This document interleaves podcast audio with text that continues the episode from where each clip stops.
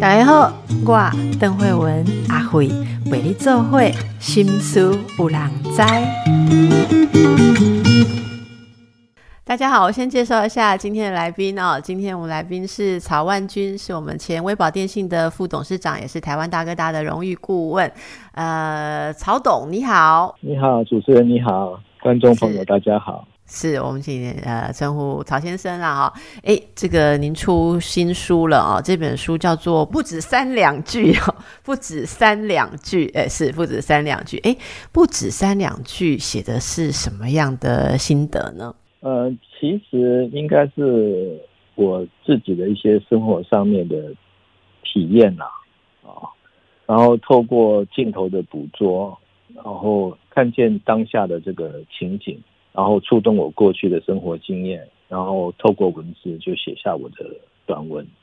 那每一篇每一篇其实都比较是，好像一一个日记一样。我想是每个人都会碰到的生活日记。所以我的文章其实蛮简单的，没有什么太高深的学问。哦，这里面充满了这个生活隽永的一些智慧哦。其实很多人应该也都认识您哦。这个您当年可以说在职场上也是叱咤风云哦。然后最重要一件事，大家可能呃觉得比较惊讶的，就是好像蛮年轻的时候就。退休，不知道那算不算退休？也许不叫做退休，就是决定做不一样的事情。然后就是您现在是陪伴着八十多岁的母亲，呃，可以跟大家介绍一下你的这个生涯转折吗？生活才是我们人的目的啦，然后赚钱是一个手段嘛。所以，当你能够有一定的这个基础，可以过你想过的生活，其实应该替自己活。然后，当然，你人生有很多责任，譬如说你的父母亲，譬如说你的配偶，或者是你的子女，啊，那这些在过去我们工作的时候，常常就忽略了啊，可能早上很早出门，晚上很晚回来。那我觉得，当然也没有为自己活，所以我觉得差不多到那个时候，我个人觉得好像可以了啊。呃，我们也不求大富大贵嘛，哈，我觉得生活上过得去，吃饭睡觉也都其实蛮简单的。然后这是第一个理由。那第二个理由，当然我身体嗯也慢慢出现一些因为过劳啊，医生也希望我能够休息。再来还是在未来成长啊，我也希望他有一个比较好的教育环境。读这个万卷书嘛，行万里路。所以大概就这些理由，让我促成决定说，我就退下吧，过一点不一样的人生。那时候退下之前，您在职场上。大概在承担些什么？那时候应该是呃，你的位置，你就是你的职位，应该是非常重要啊。哦，我我最后份我最后一份工作在四十岁的时候是在台湾大大公司当行销本部的本部长哈，那就是负责行销跟业务。那台湾大大比较不一样，是我们比较是一个啊事业是一个独立的单位，就就是我们的副总长啊。李大成先生，他比较希望每个部门的你自己要有一个期许，是你你是一个独立的公司啊，嗯，所以你就是每个部门的总经理啊，那你就是要负担这个部门的盈亏啊，套句流行话叫做利润中心啊。那我主要就负责公司的这个开枪辟堵啊，希望能够呃替公司吸引更多的用户，那没有用户就没有没有营业额嘛哈。嗯，所以我主要是做这些东西，那就要搭配各种的资源啊，来完成我的销售工作。一般消费者他选择行动电话呢，就是两个嘛，一个是选择手机，第二个就选择资费，然后会考量你的通话品质等等。那通话品质当然是技术部门要努力的工作。就我的部分呢，就是我如何挑选适合的手机啊，然后漂亮的价格，然后一个对。不同人有不同的通话习惯，那么怎么样的支配能够适合他？那我就在这个地方要去满足消费者的需求。那二方面呢，我要让呃这个通道作为我们跟终端消费者之间的桥梁，所以呢，我要提供他足够的诱因啊，比如说我要提供一定的这个奖励金啊，提供一定的这个文宣资源啊，甚至我们讲媒体广告，这些都是我们要去做的。所以整个里面有有有很多的元素要在里面一起一起综合起来，啊，所以我们常常讲说，就是手机、资费、通路、广告、佣金，啊，这些都是都是在同一个案子，每一个案子都要同时把这几个元素都要设想完毕，才能够执行这个案子。嗯。那在这个过程当中，其实我们想象那时候您是还蛮年轻的，就说三四十岁，然后你要掌握那时候竞争那么激烈，你要掌握那时候的情势啊，市场需求，应该你在这方面的那个触角是非常的敏锐，对不对？因为大家呃，如如果我们看到的资料没有错的话，像现在大家熟悉的那个月租费抵通话费资费方案，就是您所提出。独创的，你看你那么一样的，应该就是说能够掌握市场，然后像您刚刚跟我们分享的，就是可以掌握呃消费者的需求啊，然后才到四十岁，我我我我觉得四十岁是不是才刚要开始？就是说您已经证明了你的能力，或证明了你的影响力，才要正要开始做很多很多的事情，所以大家会觉得哇，那你就把这个放下。离开，然后当然家庭非常的重要，可是这个放下的时候都不会有任何的不舍，或者觉得说，哎，其实我如果再做下去，我可能可以再建立另外一个很大的王国或什么，你都没有那样子的心情吗？没有哎，完全没有，没有没有没没有什么王国，没有没有你没有办法创造什么王国，我们都是人生的过客，嗯，对不对？就人生就一个阶段一个阶段一个阶段，在这个阶段上面，你能够为自己做什么，为旁边人做什么？当你觉得差不多了，你可以的，你就应该去做下一个工作。我没，我不会有什么舍得或舍不得。然后我有很多很多优秀的同仁，我离开之后，他们可以继续发挥。某些程度来讲，我在那边也挡住他们的路嘛。对，我觉得就是要要要要交棒，要接班。好，那其实我工作时间就通信领域来讲，虽然你如果看时间不长。可是你可能工作八小时，我可能工作十二个小时啊，所以累我累积起来的工作时数是比一般人多很多很多的。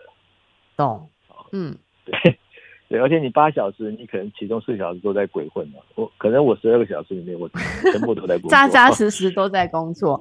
嗯 对对对，因为我那时候工作压力非常大哈，然后竞争也非常的激烈哈，所以我常常。睡觉都在想 idea，有时候突然想到爬起来，那我我我的习惯是我的床边都有一个白板，我就直接把我 idea 写下来，怕我早上起来忘记。所以他说你这样这样会精神分裂的啦，他就是好意的提醒我，他说你不能这样全心都投入工作，你这样不行的。嗯嗯，所以我觉得就是人要为自己活一下，不要老是为了赚钱赚钱赚钱，那没有止境的。你知道吗？那我知道我们听众朋友大家听了啊，都会非常的向往，然后他们一定后面啊就会问我们一句说：“那请问是要怎么理财吗？因为如果离开职场是不赚钱的吗？还是您会有其他的规划？”我我不是什么理财专家，不过我退下来之后，我其实我的算盘就是很简单，我就算我说，可是我呃每一天啊，我应该花多少钱？我可以花多少钱？或者我希望未来我有多少的预算？可以过我的下半生，然后我就用定存的利率去换算，然后怎么样？我怎么样的资产可以维持我每天可以花这个钱啊？那只要你有那个基本有那个本，我觉得就可以退了。那唯一的变数就是说，第一个世界不要打仗，第二个这个存款利率不要跌下来，那就够了。至于说做投资有风险嘛？你可能赚，也可能赔嘛。那对于退休人士来讲，你可以少赚，但是不能赔钱。因为赔钱的话，你就把老本吃掉了。嗯啊，那如果你到了七八十岁再再回来工作，那真是情何以堪。是，我我的想法很简单。哎，可是哎，曹先生，我今天听到你，真的觉得非常的开心。你知道为什么？因为我做这个节目，我们有嗯，每定期都会访问一些人的退休生活跟退休的选择。那呃，其实财务一直都是我们听众朋友对于自己什么时候可以退休啊，或者离开职场好好过生活，他们一定都会被这个东西绑着。然后我我我坦白讲哦，你真的是我听到第一个定存派的。我我不要讲什么派什么派，我的意思是说，呃，很很多人都会把这个事情想得很复杂，然后你知道现在大家都说，呃，只有靠定存是不不行的哦，所以，所以我我真的是听到有人讲那个用这样子本够来算，然后事情不要过得太复杂，我真的觉得得到很大的安慰，因为我自己也是这样子做哈。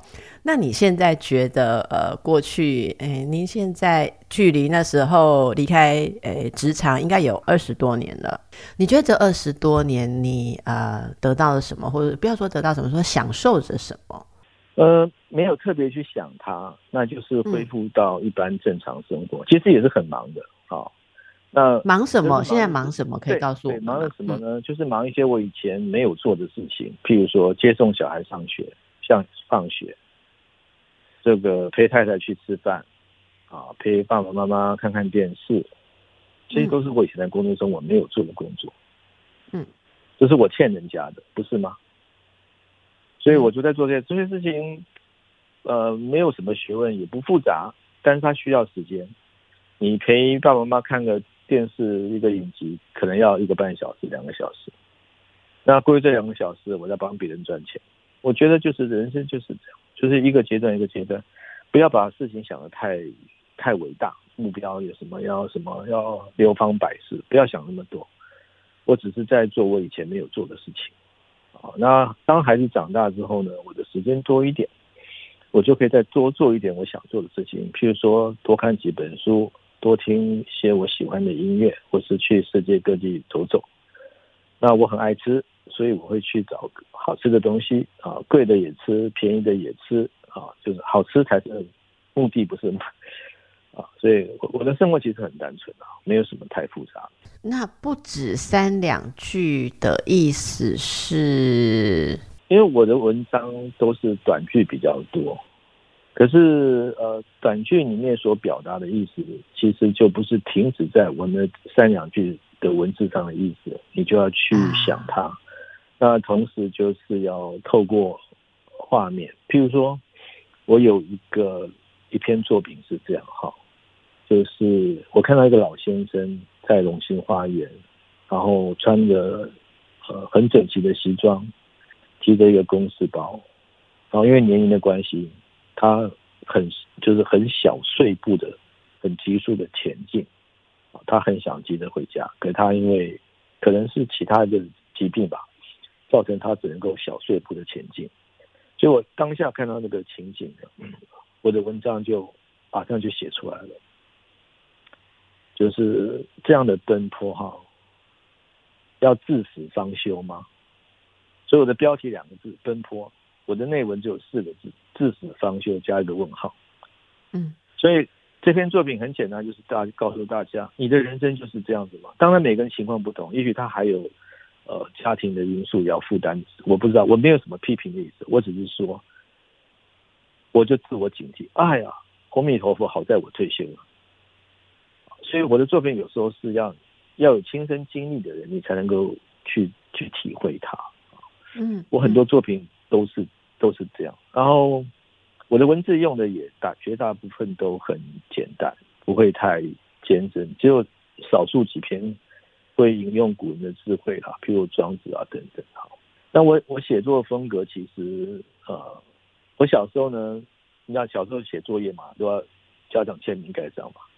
那每次碰到要交作文的时候，我都很头痛，因为我爸就会把我作文把我改了这个打叉叉一大堆，红笔划掉一大堆，然后有时候很过瘾，他给我写个狗屁不通。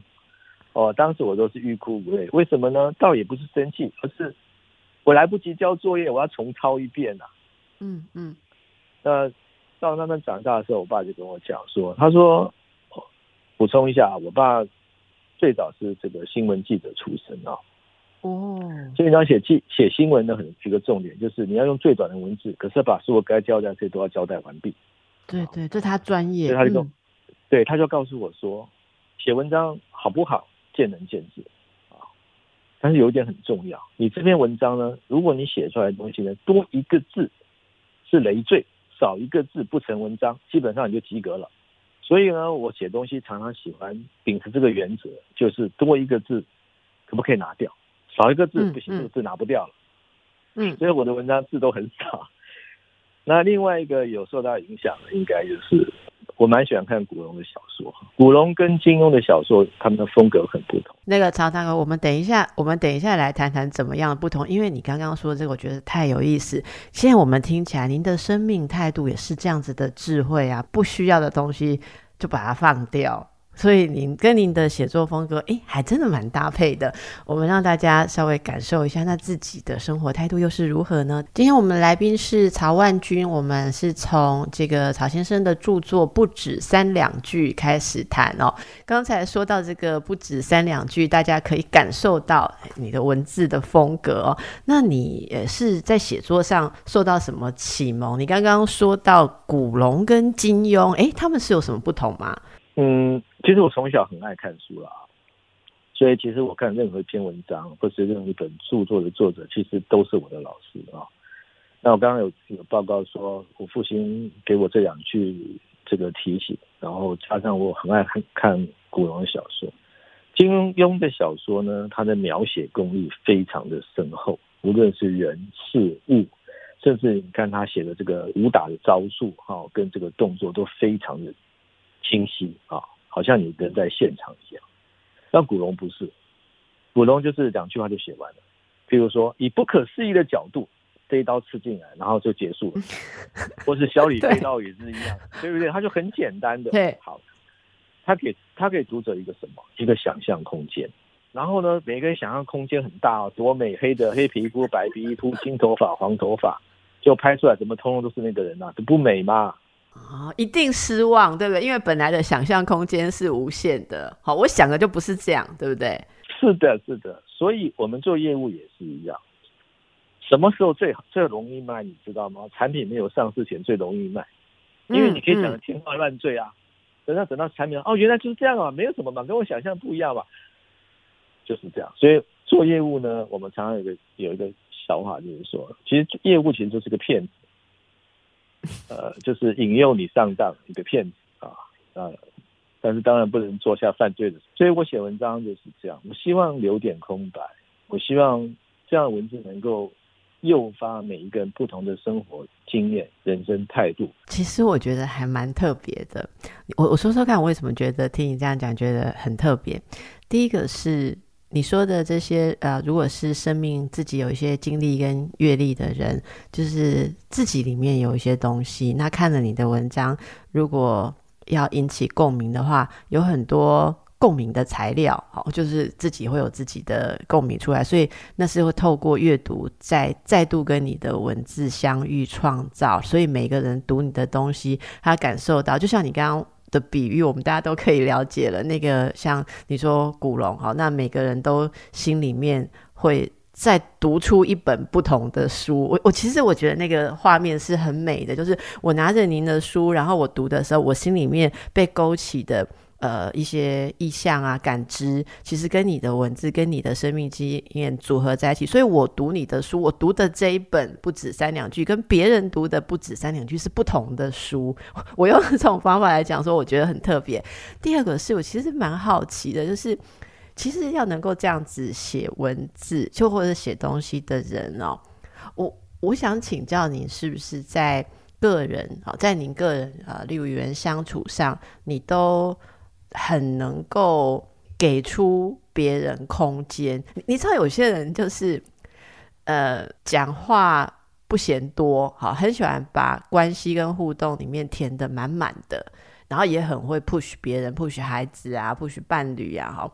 那我觉得那种人写书应该就是字很多，就是写完一行解释阐述，还怕别人误解他的意思，要再写第二段，再确定一下他什么不是什么。哎，可是你不会，你就写这几句，懂就懂，不懂不懂，你懂成这样就这样，懂成那样就那样，这是不是也是您个性的一个反应？是因为我觉得那样子太累了，自己累，别人也累嘛，不是这样吗？对不对？所以，嗯。他看懂了，也许他没有懂，但他觉得懂就好了，这样不是很美吗？就他他觉得懂，那你没有什么一定要别人确定想的跟你一样的这种冲动？当然当然没有吧，因为本来也不可以这样子啊。因为今天我不是在教一个呃自然科学或社会科学，你一定要懂，你不可以误解我的意思，因为一加一一定等于二。但是文学的作品，我讲究是一个感觉，我生命的历程。你的生命历程跟我怎么会相同呢？嗯嗯，对不对？所以其实我就是一个药语。啊，那至于说出来什么结果，我觉得对你来讲有效的，那就是一个成功的；如果对你来讲是没效的，你就一笑置之嘛。人生态度不要不要太把自己的执念加在别人身上去。其实人其实很聪明的，我常常觉得说，我在工作上我会这样想啊。我们有时候看电视会想说：“哎呀，你怎么这么笨嘛？你就上当了嘛？”对不对？我们好像一个上帝，好像是一个智者一样。可是为什么轮到自己身上的时候，常常会做错事情呢？因为你陷入一个当事者的执迷里面。如果你你每次在处理事情的时候，你可以把你自己当事者的角度拉出来，成为一个旁观者，你就发现你突然变得聪明起来了，就很有智慧去处理这些事情了。无论对你或对别人，都变得会比较圆满。嗯嗯，那就是要放下执念。放下执念就没有参与，没有参与很多事情就会迎刃而解。你知道我们人生这个漫漫的几十年过程中的每一件事情都是真的，你会痛，你会快乐，可是每一件事情你真的都带不走啊。所以对我来讲呢，我有个感觉，就是我们在同一个时空下面，同一个时间，同一个空间，但是我们两个是一个平行世界。你是大人世界，我是小孩世界。我看他们就好像在看连续剧一样，好，我看到他们，我看到这里面有办公室恋情，不管是正当的或不正当的，我看到有尔虞我诈，我看到有人前说好话背后骂你的人，我看到有人巴结老板逢迎主管，啊，然后有看到很多认真的人，我都看在眼里，那我就会觉得说，他们都是当事者，我在旁边看，那有一天我进入大人世界的时候，我要用什么样的态度来做这件事情？我慢慢这些事情对我来讲是一个一个启发，那我很多事情我都会觉得说，在同一个时空下面，其实有很多平行的世界。我们人是一个世界，跟我们平行的世界里面有动物、有昆虫、有花鸟。我们也我们也都经过孩子的时的时代，我们会看到小朋友在墙角聚精会神看什么？看蚂蚁在走路，成群结队在搬东西。可是忽然他就拿去按按死一只小蚂蚁。你就问他说：“你为什么这样做？”他其实也不知道，可能一时手痒，可能好玩，可能生性残暴，也许他只是实验。这个你就看到说，在这个时候，这个小孩跟这个昆虫世界这个权力的失衡。那在这个成人世界里面，是不是也有很多权力失衡的现象呢？你要怎么去自处它？我从小因为看到这些东西，我我我把它当成是另外一个世界在阅读它。那对我来讲，有一些。我我不晓得怎么形容，就是有一些启示。所以当我慢慢进入这个职场之后呢，我做事情啊，就有一些可能跟一些同年龄的孩子有一些不同的呃认知吧。我就觉得说，不要太有执念，你不要把你自己想法放进去，然后注意到你的权利的平衡点。你有权利的时候，不要伤害人家；你没有权利的时候，如何保护自己？嗯。这是很重要的。小鸟去要去跟老鹰讲道理嘛？小白兔要去跟老鹰讲道理嘛？你可以讲道理，但是他不会跟你讲道理的。所以这是这是一个现实的社会。嗯嗯，这样讲会不会太严肃？不会，我觉得很开悟。呃，那诶，说到这个，我就好奇，因为。其实很多东西，一般都会说最执着或最没有办法达到刚才这种呃豁达哈，其实就是爱情啦。你的书里面其实有一篇是爱情，对吧？好，那诶，可以给我们说一下这篇吗？云走无痕不似情，风过有声响如爱。嗯，很简单啊，就是我在我在描写说人与人之间的爱情啊。不可能是这个水过无痕，这过程中终会留下来的。那人的记忆啊，跟人的念力是无远佛界的。比如说，你现在一想到说你在念大学的时候，跟某个同学在教堂上嬉笑，你一念之间就回到那个场景。所以你谈过恋爱，在这个爱情的过程中，有恨、有开心等等的这些过程，它都不可能是无声无息的消失的。那当你弹的轰轰烈烈的时候，那个声音就很想象到别人都看到你们的快乐啊。其实，就是我只在描写说，人的关系，只要走过，一定有痕迹的。所以，呃，不可以呃轻忽，也不可以随便的践踏。你要保存保留一个珍惜啊，跟一个好好的走完这个过程。譬如说，我有篇作品也类，就是在描述这个心情，就说聚散两依依啊，然后当你们在一起的时候呢，聚时行习当下，散时。谢姻缘，分手姻缘不足，或是缘分已到，感谢过去的姻缘，感谢过去的快乐时光，不要心存怨恨，这样是第一个受益的是你自己，然后你也放过别人。而在一起的时候，不要想那么多，不要想什么明天，今天每一天都好好过。所以聚的时候呢，就珍惜当下；分手的时候呢，就谢谢姻缘。嗯，其实我的人生态度是一致的。这个态度回答你问题，这有有有有有有，我想也回答大家的问题，而 而且回答的非常的美丽，嗯，非常的美丽。那这样子的生活啊，好，哎，有有没有就是说，就周遭的人是不是呃也都能够懂得？因因为你刚刚讲这个爱情，我很有感，我觉得有时候。呃，这是一个非常温柔的心情，但如果遇到对方其实执念很重的，好，会不会有些时候，呃？呃，就说对方其实会觉得很遗憾，或者当当然这边是看得很清楚，而且是带有很多的珍惜。那会不会另外一方会容易觉得说，嗯，这里面好像太少执着了？有有没有遇过这样子？应该是怎么样？就是一个开悟的人遇到一个有执念的人。好，这个诶，这个灵修大师奥修曾经说，诶，爱情是。人格修炼很重要的一个场域，但是有时候一个开悟的人遇到一个还没有到这个阶段的人的时候，其实呃，可能对方会感到非常的痛苦，那是你没有办法帮忙的。你大概知道我在说什么样的情况。我要问的就是说，如果您很早也从年轻，其实又是都是都是这样子一个呃，能够看得很清楚，然后呃，不过度的纠纠缠于这个执着或什么哈，有有没有遇过？容不容易遇到知音，还是常常跟你同年纪的人其实不了解？哎，我其实我不知道我为什么要绕这么多圈讲。我想就是说，我想到简单白话文讲，就是大学的时候，如果跟一个同学，假设是一个女同学，然后人家对你有好感啊，或什么，然后你们如果呃两个人一起经历一段青春或什么，有没有常常觉得，诶，你的心境比人家成熟很多，别人都还不看不太懂你在做什么？嗯呃，这问题还蛮难回答，因为。第一个，我我我不见得比一定比别人高明啊，只是说在某些地方上面，我可能看你看你跟看我是不一样。那我看你不一样，不代表我一定比你高明，因为你所谓的呃，我所谓的不执着，其实可能也是某种的缺憾。也许在一般人觉得说你这个人很无情，那也许在佛家来讲，就是说你就是不结缘啊，不生怨。所以看你解释的那个点在哪里。对，这就是我，这就是我想问的。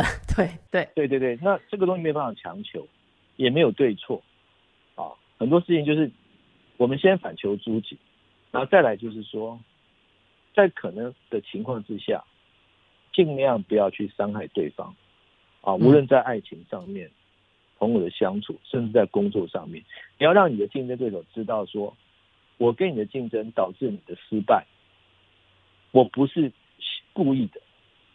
我不是要修理你，是因为我们在竞争的过程中难免会有这样的结果发生啊，因为各为其主啊。你要讲的现实一点，就是说你学艺不精嘛，或者说我们在赌场上你愿赌服输嘛。可是你绝对不要让别人觉得说你这个人很可恶啊，刁钻啊，设计陷阱等等。我们不可以给别人这样的一个一个认知，而且你自己也不可以这样做。好像平常我们讲说打仗，我们今天兵临城下，东南西北四门绝对不可以全部围起来，你一定要留北门让敌人逃走。为什么呢？放过自己，也放过敌人。你把他围死，你就是逼他出来跟你决一死战嘛。所以你跟人相处也是如此的。你不要把他逼到绝境。这个也是一个非常有哲理的事情。然后我们现在也要开一个城门，就是要进广告。好，那我们想请问一下曹大哥，你现在也呃花很多时间陪伴八十多岁的母亲哦。呃，很多人其实一直忙忙忙忙到根本六十岁退而不休，或一直在忙啊，就是最后会有一个呃一个遗憾哈，就是好像没有时间跟父母相处。这个你。就不会有这个遗憾，因为你花了很多的时间跟母亲相处。你觉得在陪伴母亲的老年的时候，有些什么样的心得呢？其实我们还蛮健康啊，那就是她就有一些老化的现象啊，年纪大了嘛，八十多岁，接近九十岁，所以各各个器官难免都有退化了，包括眼睛啊，好手脚没有那么灵活。不过原则上大体来讲，我妈还是一个健康的，她是可以自己行动的。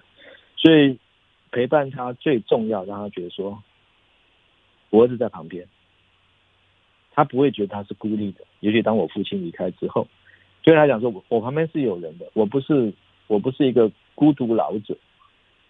我觉得这个是非常重要的。还有老人家跟我们啊，一定有一定的岁数差距，比如跟我可能有三十三十几岁，可能跟他的孙子有五六十岁，这时候价值观可能都不同。所以我们常讲孝顺，孝顺，孝顺，孝顺，大家都知道，大家也知道顺比孝难。其实顺真的不难，你要做到顺，就一件事，你就可以做到顺，就是忘掉你自己，你就顺了。你不要跟妈妈、跟爸爸讲争道理，这个你你只要顺他们，忘掉自己的执着，事情不就解解决了吗？除非这个事情有生命危险。所以我觉得陪伴老人家最重要一件事情就是说，你顺他的意。在不伤大雅的情况之下，不要争，他心情愉快，他就活得久，那就是最美好的事情。我觉得照顾老人家就是这样，没有太多学问啊。其实我从，即使我在唐大大工作这么忙碌的时候，我们家我每个礼拜六一定是带我太太跟小孩回去看望我父母亲，然后礼拜天我就带老婆跟小孩出去玩。那礼拜一跟礼拜五是我的工作时间，我一直都是这样安排的。如果有人喜欢你什么，其实我觉得这是一个感觉。还有工作上也是，很多人都都有自恋狂，都觉得自己很重要。其实人不要自作多情，世界没有你一样在运转的。当你有这个想法之后呢，你就会比较谦卑一点。那你谦卑之后呢，很多事情都比较好处理。如果让别人觉得你很骄傲、你很狂妄，很多事情就变成是。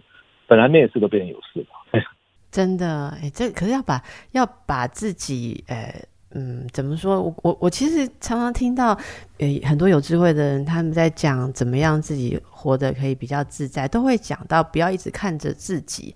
好，那也或者说不要一直执着于自己，或钻到自己的一些无限想象里面，把自己变得很膨胀，那就会到处碰壁，到处遇到困难哦。呃，这个很多时候很多耿耿于怀的小事，其实是不需要好被看得那么大。而这个观点的转换也蛮不容易的。很多人都说，人生下半场最重要的角色哦，就是自己。可是这问题是，很多时候我们也不太容易搞清楚自己是什么啦。这个曹先生，你也。有提到说余生很珍贵，要让自己快乐一点哦。那快乐又是什么？那对你来讲，什么叫做让自己快乐一点？我们人有很多框框，从生下来开始，从你受教育开始，家庭教育、社会教育、学校教育，你会很多框框。那每个人框框可能未尽相同，所以我常常会讲说，现在我们活着呢，任性一点，打破一些框框。但打破框框不是这样，你说为所欲为啊？你不能伤害别人，我打你很快，不是这样很快的，不是这样打破框框，在不违背红线，在不侵犯他人、不造成别人困扰情况，你可以任性一点啊，你就可以不要这么的压抑自己，然后做你自己范围之内的事情，你就比较快乐。简单来讲，譬如说你写文章，如果你写文章是写给自己看的，你你爱怎么写就怎么写，你可以你可以发出你心中的感觉，可是你对别人是没有伤害的。所以我觉得这是在拿捏之间。那人如果把自己看得太重，就是看看大自然，你就会知道其实你很渺小的。嗯，好，我们看看真的花开花落，他不会理你的，你对不对？你林黛玉看这花，它该是，它该开就开，它该落就落了，对不对？你秦腔去看它也是这个调调，所以大自然就是这样告诉我们的。啊，花开花落，去留无意的，朝物业主，他往来也是无心的。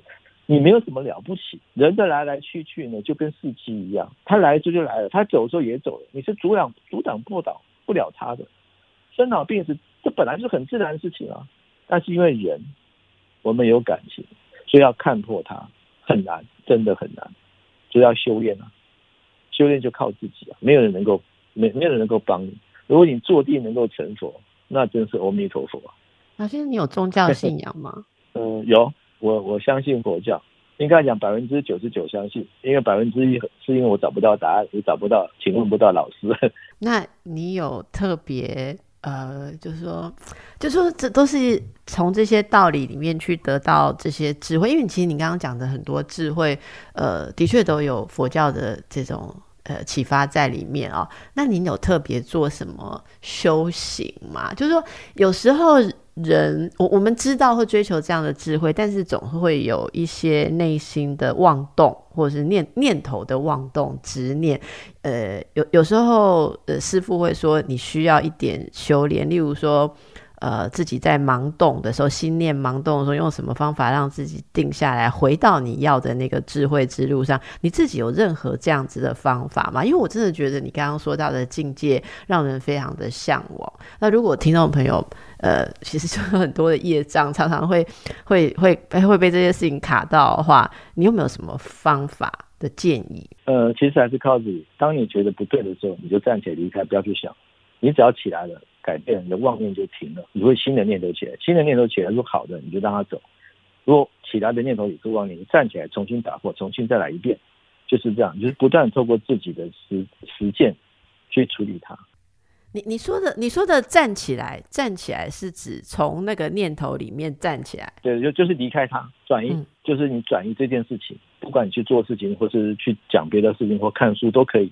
你把这个起来的不好的念头，不要让它继续下去。所以你要有一个警觉心，比如说我们今天很多人会念佛哈，阿弥陀佛，说一天要念一百一一万句，或者一两万句，或者一百零八句。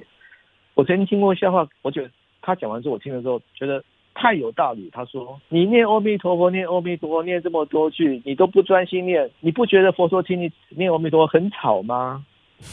他是耐着心思听你念阿弥陀佛，哎。”帮助你修行，就你都不专心念，他还要强迫被你这样子骚扰。嗯，哇，觉得这句话真是当头棒喝。对呀，我们多少念阿弥陀佛，只是为了念第一句、第二句、第三句一百零八。哦，今天功课做完了，好高兴哦，我今天有功德的。你一点功德都没有啊！你吵了佛说好久了。是，嗯，是不是这样子？对，所以这就是一个提醒自己，你的妄念、你的功德妄念阻碍了你，阻碍了你的修行之路。而且你还妨害了菩萨，这是不对的，啊！很多人在那边阿弥陀佛，或者在那边静坐，静坐就能够成佛，那世界上就没有石头啦，每个石头都成佛啦，对不对？所以有人看起来啊，很这个看起来很空灵，其实它就是凌空啊，铁杵是不会磨成针的啦。我这样讲好像又太严厉了。